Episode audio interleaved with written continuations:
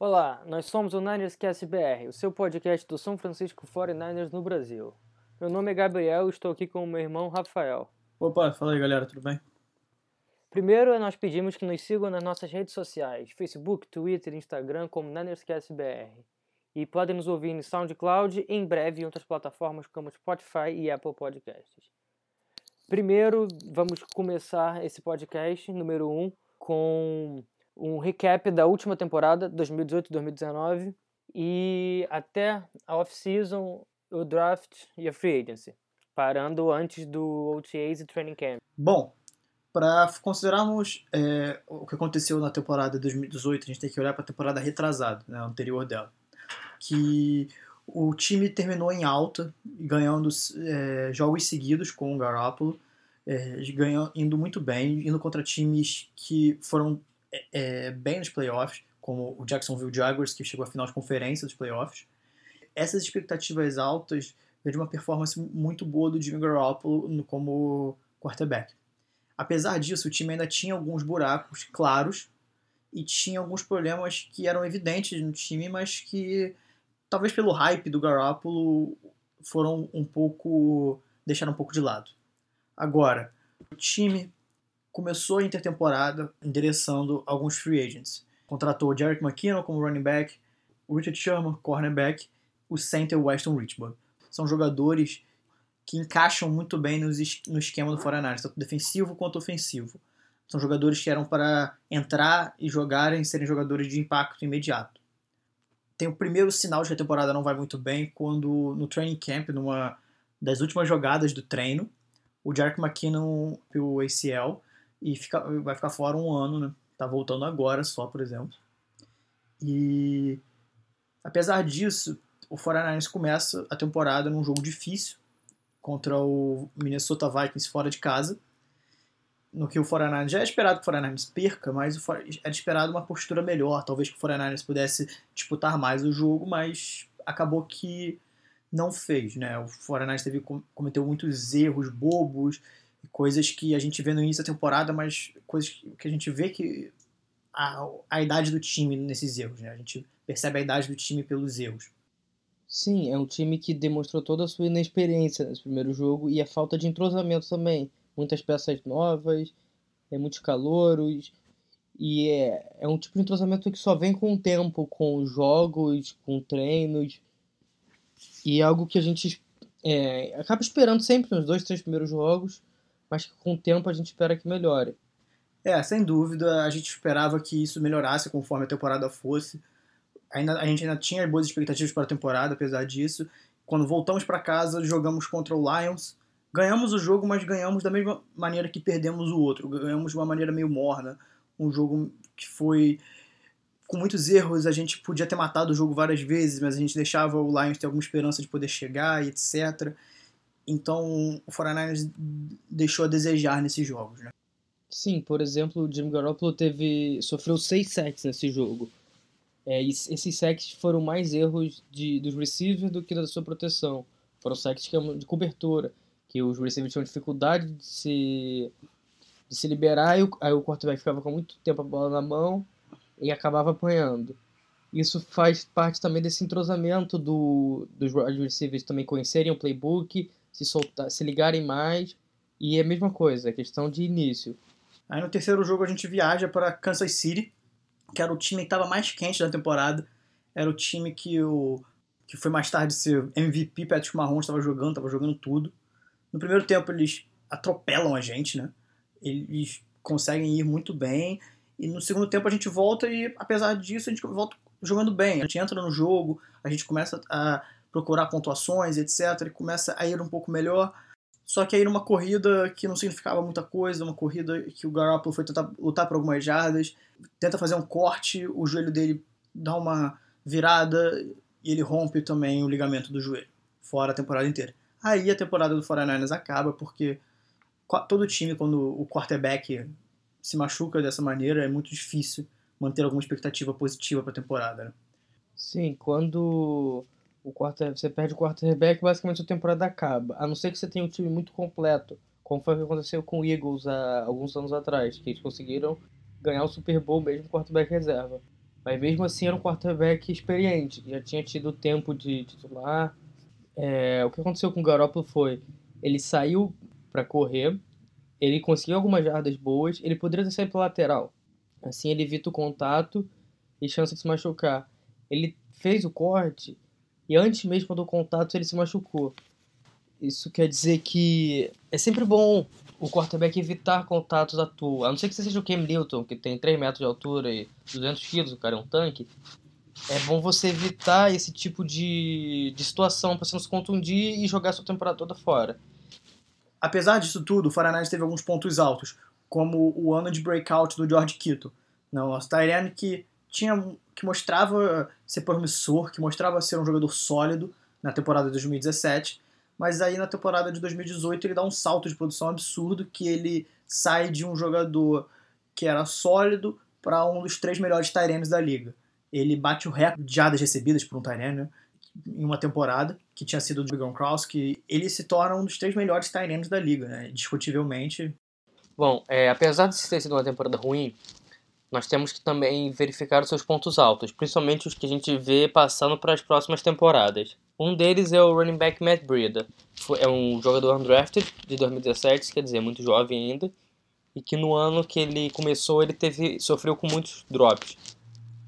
Foi a maior média de drops da NFL e foi o segundo com maior quantidade de drops, atrás do Carlos Hyde, que curiosamente era o running back número 1 um de São Francisco. No, em 2018, ele continuaria sendo o running back número 2, mas com a condição de McKinnon, ele acabou passando para o running back número 1 um, e ele abraçou a oportunidade. Ele foi muito bem tanto no jogo corrido quanto no jogo aéreo. Ele teve muito mais passes recebidos e nenhum drop no ano todo.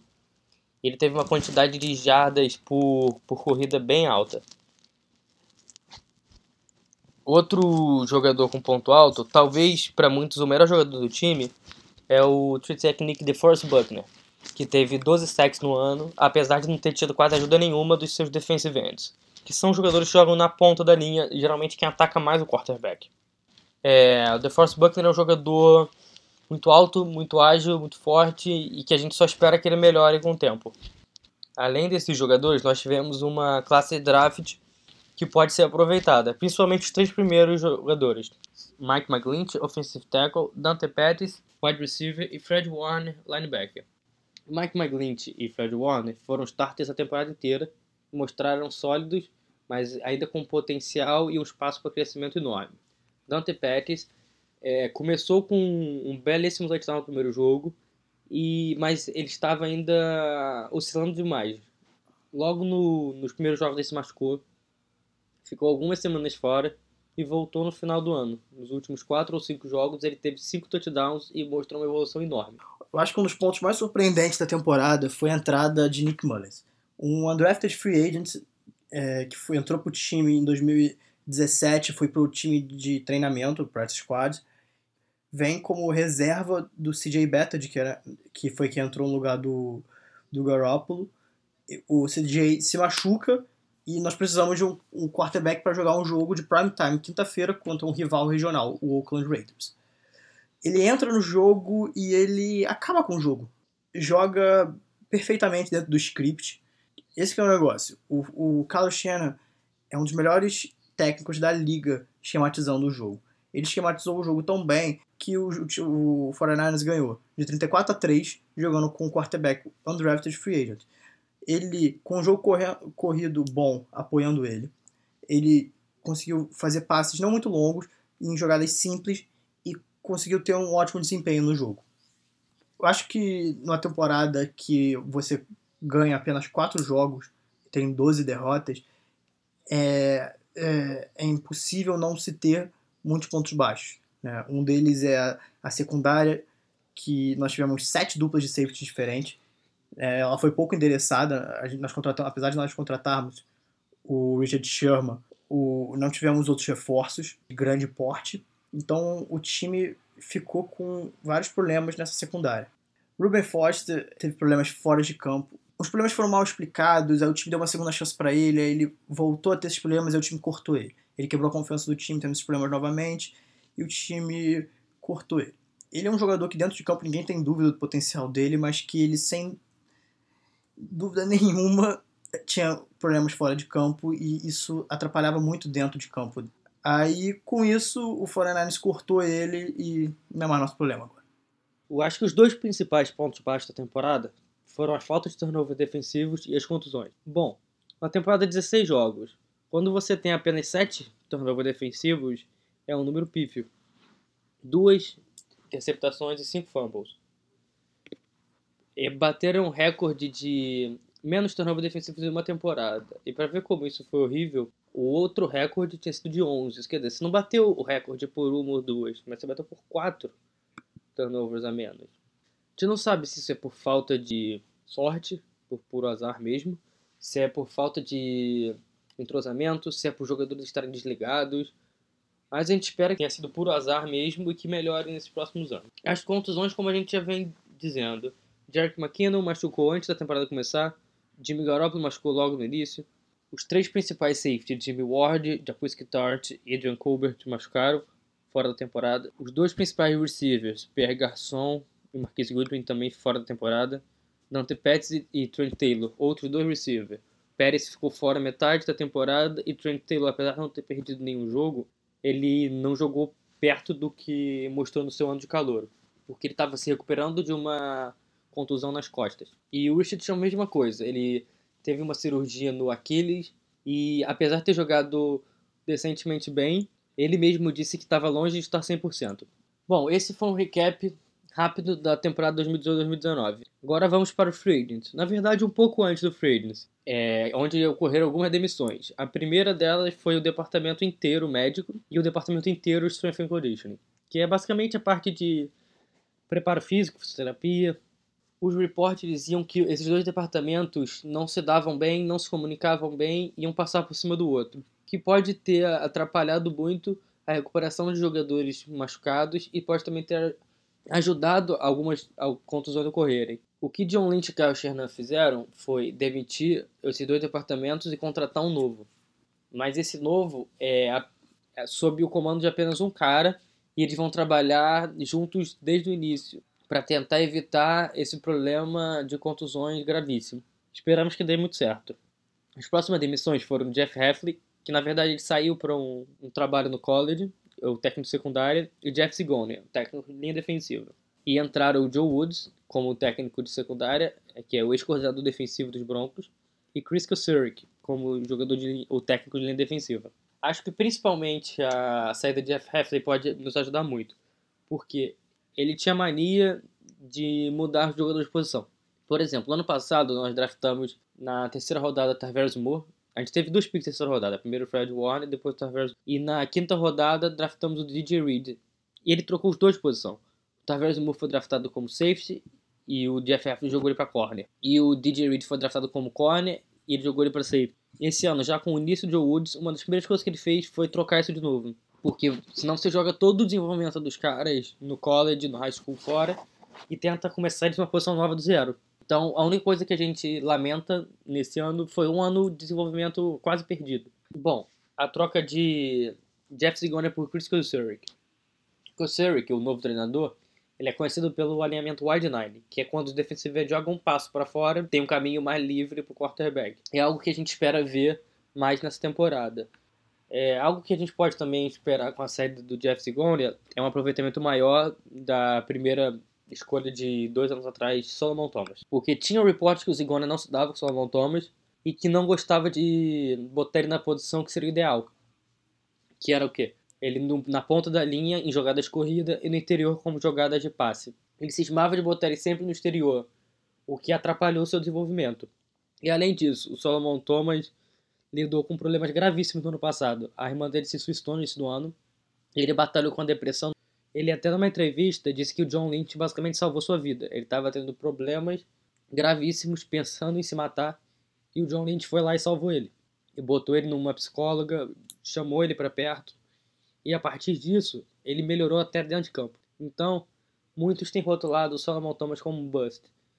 A gente pede que espere mais um ou dois anos deem mais uma chance para ele, que agora que ele está 100% saudável da cabeça e do corpo.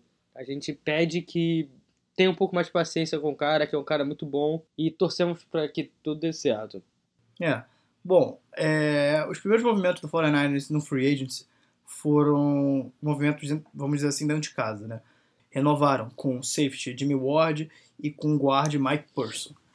Ambos dessas, desses movimentos foram, de certa maneira, o que disseram que foram negligenciadas dessas posições, né? Porque eram necessárias, talvez, me melhoras mais, mais notáveis, né? Que o Jimmy Ward é um jogador que, quando, tá, quando não está machucado, é muito bom, mas o problema é ele não estar machucado. Muito bom, não. É um jogador e, sólido. É, ele é um jogador. Ele é um jogador. Foi, foi um jogador de primeira rodada. É um jogador que tem um potencial, mas que o problema é ele nunca está saudável. O Mike Person é um journeyman, né? é um cara que já jogou por vários times, mas ele conseguiu ficar bem no trabalho do 49ers. Né? Então, essas duas posições que são posições que o 49ers necessitava, ele endereçou. Não pode dizer que eles não foram completamente negligenciadas, mas talvez pode se discutir que a abordagem não foi a melhor. Verdade. É, muitos dos fãs de São Francisco, por exemplo, sonhavam com a contratação de Earl Thomas para o free safety. É, o 49ers então entra no free agency. A aquisição, a primeira aquisição do 49ers no período de free agency foi com o Alexander, que linebacker de que era do Tampa Bay. Ele é um jogador novo, rápido. Ele é, nova, é daquela nova geração de linebackers, né? Não é tão grande, forte e pesado. Ele é um jogador mais ágil que cobre muito bem, ele tem um faro de bola, ele, tem, ele cria bastante turnovers, fumbles e principalmente interceptações. É um linebacker muito atlético que vem para ser titular e, sem dúvida, com um contrato muito grande do 49 e ser um dos jogadores de grande impacto. Né? Ele vem com um contrato que ele seria o linebacker na época mais bem pago. É um contrato que o nosso executivo Parag ele faz. É um contrato de incentivos, né? Um contrato que ele, se ele jogar tão bem para receber isso, ele merece. Se ele não jogar tão bem, ele não vai ganhar porque ele não vai, ele não vai atingir as metas que ele precisa para ganhar, para ganhar todo esse dinheiro. Sim, uma característica dos contratos de São Francisco geralmente eles dão muito dinheiro adiantado, mas não dão muitas garantias para frente. É. A segunda grande aquisição do 49 foi uma troca por Dee Ford, jogador que estava no Kansas City Chiefs no final de contrato, o 49ers troca uma segunda futura, né, só do ano que vem, e ganha o D. Ford, dá um contrato grande para ele também, que no mesmo esquema do com o Alexander, contrato bom, um contrato que é por incentivos. Ele que estava vindo de um ano de carreira, ele teve 13 sacks, que foi a oitava melhor marca da liga, mas não só isso, ele, teve, ele foi o jogador que mais pressionou o quarterback. Pressionar o quarterback e não somente acertar o quarterback é muito importante porque você pressionando ele, você faz ele cometer erros na secundária. Né? Ele lançar a bola quando, uma, quando está forçado, ele, você faz o quarterback desconfortável, deixa ele desconfortável. A terceira contratação foi Telvin Coleman, running back que veio de Atlanta. Um running back que teve muito sucesso no esquema do Kyle Shanahan, né? Ele é um running back ágil, muito rápido, ele é perfeito para o esquema, né? Ele é aquele running back número 2, ele faz muito bem as corridas por fora da linha e recebe muito bem passe. Né? Foi um contrato barato, foi um, para muitos foi um steal, né? um contrato de dois anos por 10 milhões. Para um running back do nível dele era um, é um contrato bem barato e sem dúvida muito bom. Sim, ele vem também quase como um seguro para Jerick McKinnon, que está voltando de, uma, de um rompimento de ligamento, que é uma contusão muito séria, principalmente para running backs. E além disso, você ter três running backs número um saudáveis durante o ano é bom para evitar o que aconteceu no ano passado. É, o São Francisco jogou bastante com quatro running backs por causa de contusões. Você tendo três nesse padrão, você consegue fazer o quê? Você joga. Você não precisa dar 20 carregadas para um running back por jogo. Aumenta o nível de contusões em uma porcentagem altíssima. Você pode dividir por dois, você pode dividir por três, você pode deixar um inativo no jogo descansando para jogar no próximo 100%. Você cria oportunidades de manter os seus jogadores saudáveis. É. O, a, uma outra contratação foi o Jason Verrett, um cornerback que já que foi pro bowler já, mas que vem lidando com contusões já tem, já tem três anos. Ele é uma ótima aposta, é um, é um contrato de um ano, 3 milhões e 600 só, que tem um grande potencial para dar certo. É uma aposta em um jogador que teve uma produção muito boa, que é, foi muito atlético, mas estava com problema de contusão, que se ele conseguir ficar saudável, ele tem tudo para ir muito bem. Sim, é um jogador muito técnico e ele vem. É, uma aposta pessoal minha é que se ele ficar saudável, tanto ele quanto aquela do Witherspoon vão disputar a vaga e não vai ter um titular, fi é, um titular fixo. O que, que vai acontecer? Eu acho que eles vão variar de acordo com o matchup. Por exemplo, ah, vamos jogar com o Antonio Brown, que é um cara mais baixo e mais é, ágil. A gente bota o Jason Verrett, que tem um estilo de cor parecido. A gente vai jogar com o Julio Jones, aí você bota o Witherspoon com um cara mais alto. Eu acho que vai variar de jogo com jogo, que é um, é um jeito de você aproveitar melhor a habilidade de cada um e de você também é, manter os dois mais saudáveis. Outra contratação foi o linebacker David Mayo. Mas são, são aquelas contratações mais pro, pra depth, pra fundo do roster. É o cara que era banco em Carolina, mas ele teve experiência jogando quando o Kikli se machucou. É um cara que também joga Special Teams, mas é, é são aquelas contratações que não fazem muito barulho, mas que ajudam a montar o time como um todo. Bom, esse foi o free agency do 49ers. É, então vamos começar a falar sobre o draft. Que não fomos muito bem, então a nossa produção no draft era muito boa. Ganhamos apenas quatro jogos, então nós tínhamos a posição número 2. Na nossa frente apenas um rival, Arizona Cardinals, e nós esperávamos eles basicamente entregarem um bom jogador pra gente, porque surgiu boatos de que eles selecionariam um quarterback, mesmo já tendo selecionado um quarterback no ano anterior, e começou a rodar esses boatos e começou a criar uma esperança muito grande do 49ers conseguir draftar o jogador que queria, que era o Nick Bosa, que era basicamente para resolver os problemas de pass rush, de outside pass rush do 49ers. Né? Ele é o melhor jogador, é o melhor pass rusher da classe. E também é um dos jogadores mais prontos. O aconte, aconteceu que o Arizona draftou o quarterback, problema deles. Eles erraram ou não. Sim, eles erraram em algum dos dois anos. Só foi no ano passado draftando quarterback ou se for nesse ano draftando quarterback. Porque Exatamente. um dos dois já não tá mais no time. Mas esse é o problema deles. O que é importante é que sobrou no nosso colo o Nick Bossa, né? O Nick Bossa que é um jogador aço, né? É um jogador que treina, tem um pedigree já de NFL. O irmão dele foi draftado no primeiro round pelo, pelo Los Angeles Chargers, na época era San Diego, mas o Joey Bossa, né? Ele tem um, o pai dele foi draftado também no primeiro round. Então, assim, é uma família é, da NFL, ele já treina muito tempo a nível de NFL com o irmão nas intertemporadas, né? Então, é um jogador que tem muito potencial e muito pedigree. Ele tem um piso muito alto também. Eu acho que o mais importante dele é esse. Ele já vai chegar sendo um titular importante. Porque você vê todos os esportes, você vê isso no tape, que uma coisa que a gente que a gente faz, que a gente fez é, nesse draft, por exemplo, logo que passou o draft, a gente parou para assistir dois ou três jogos de cada jogador no college, que foi draftado pelo São Francisco. Para quê? É muito melhor você assistir com os próprios olhos, fazer análises, do que você só ler o que os outros falam. Então isso a gente vê isso no Nick Bosa, que é um jogador muito técnico. O jogo de mãos dele é uma coisa excepcional por um cara de college. Isso deve muito ao quê? Ele quando ele estava no high school, ele treinava sempre com seu irmão no college. Quando ele estava no college, ele treinava sempre com seu irmão na NFL. É um cara muito focado. O Kyle Shanahan até brincou numa entrevista falando que parece que ele treina técnicas de pass rush desde que ele tem dois anos de idade. Que ele, com a idade baixíssima, tem um nível de técnica já de veterano. É. Bom, é, na segunda rodada, o São Francisco drafta. Foi um, é um segredo que todo mundo sabia, que era o Debo Samuel, o wide receiver que vem. É um wide receiver clássico do estilo que o Shanahan gosta. É um wide receiver que corre muito bem rotas, tem boas mãos e tough, durão, né?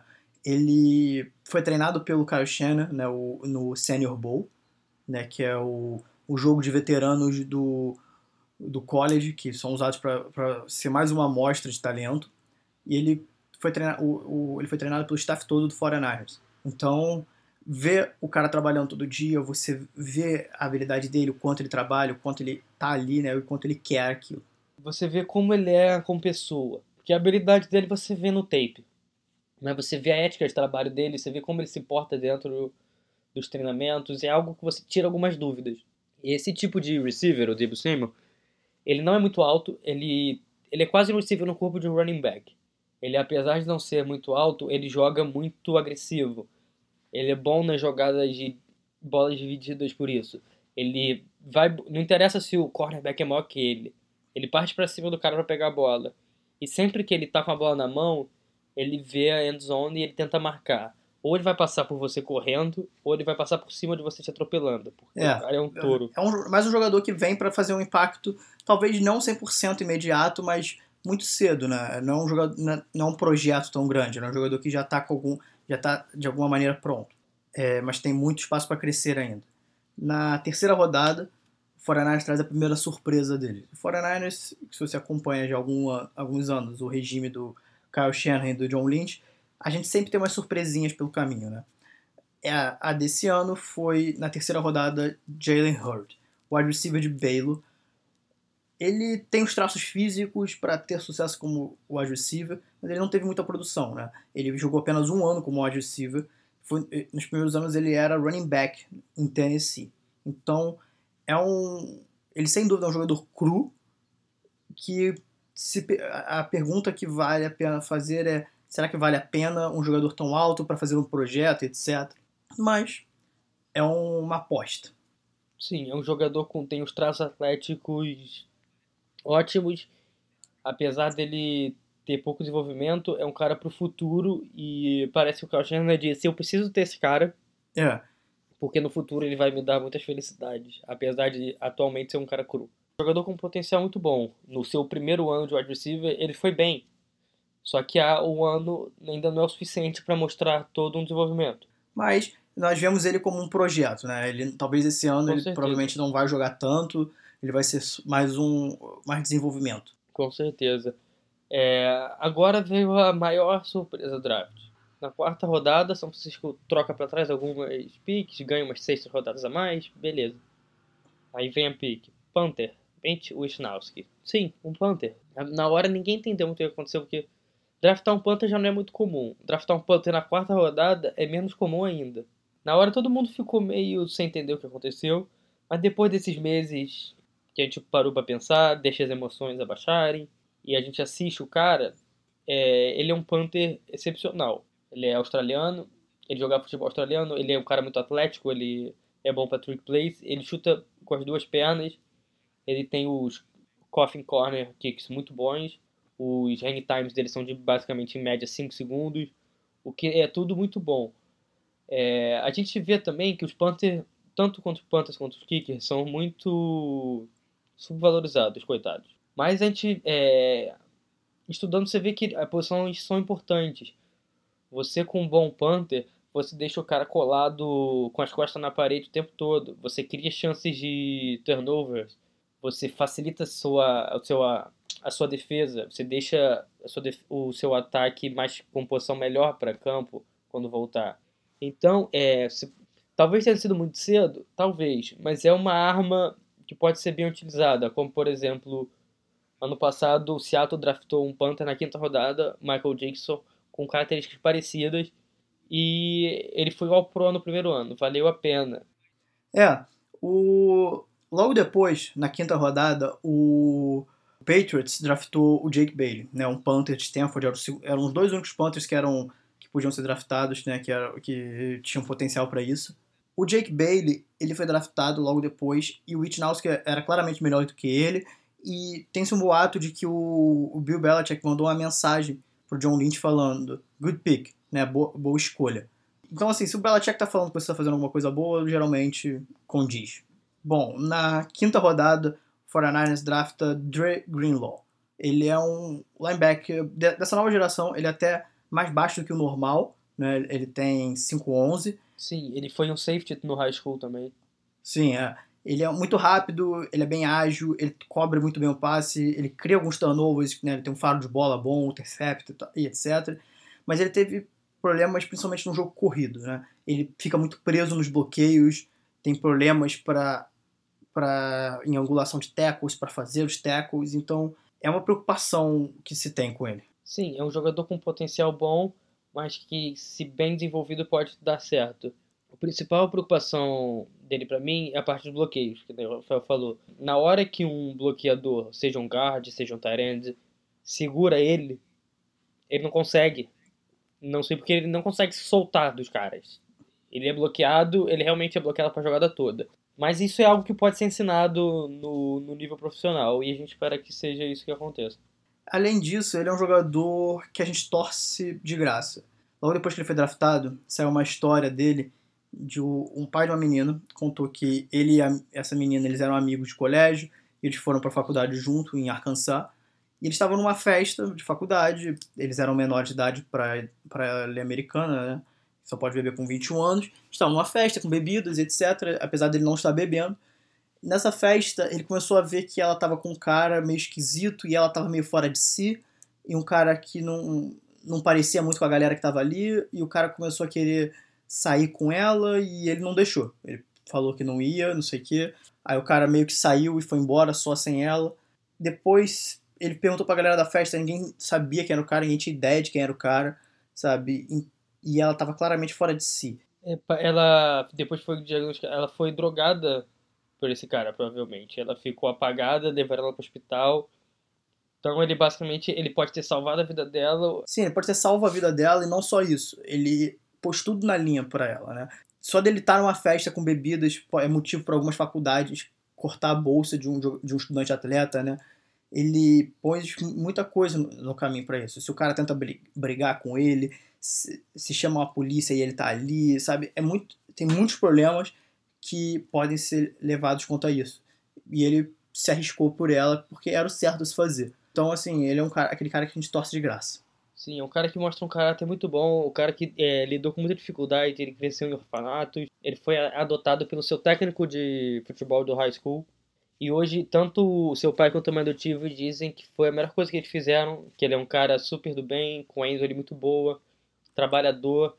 E você vê o cara, você vê ele, você vê as entrevistas dele, você vê ele conversando, você vê que ele é um cara do bem. Então a gente realmente torce para ele dar muito certo. E vamos dar um spoiler já do, dos próximos episódios.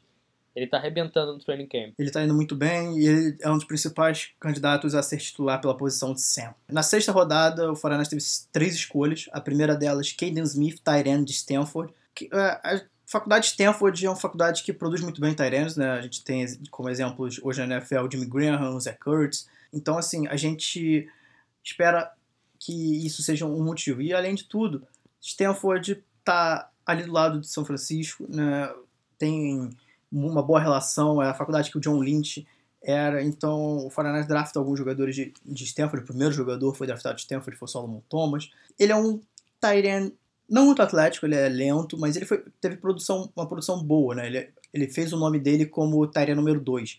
Ele tem umas jogadas que ele faz muito bem, que é a jogada de bola 50-50, ele sobe, ele pega a bola. Sim, basicamente brincam que um resumo da carreira dele em Stanford foi passe no meio, bola difícil para aquele Smith, ele cai com ela.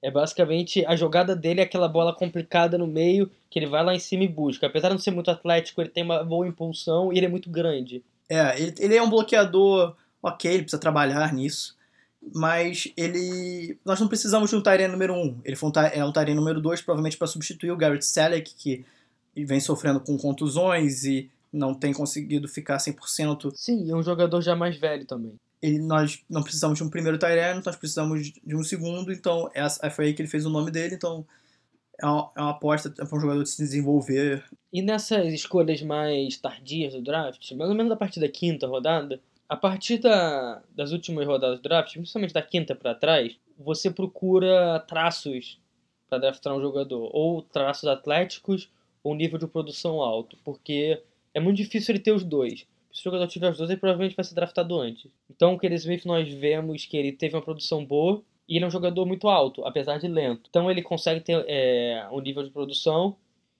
e um pouquinho de atleticismo, que é o seu tamanho e sua impulsão o que é algo que a gente sempre procura na, nessas rodadas baixas. Então é um risco baixo que vale para tentar desenvolver um cara desses.